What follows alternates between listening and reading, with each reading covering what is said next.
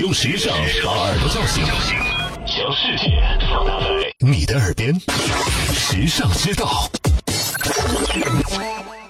你知道吗？古人的马车居然自带计价器。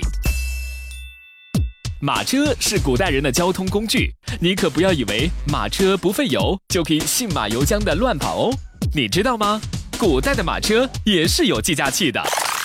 据记载，一千八百年前的汉代，大科学家张衡发明了一种叫做计里鼓车的东西。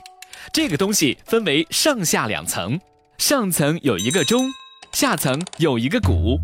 车上有小木人，头戴鹅冠，身穿锦袍，高坐车上。车子每走十里，木人就击鼓一次，当击鼓十次，就敲一次钟。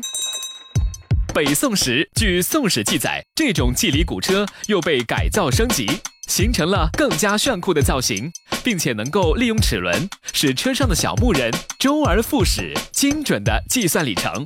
在时尚知道微信上就能看到这个酷酷的计价器哦。所以，张衡在一千八百多年前就应用了插动齿轮原理呢。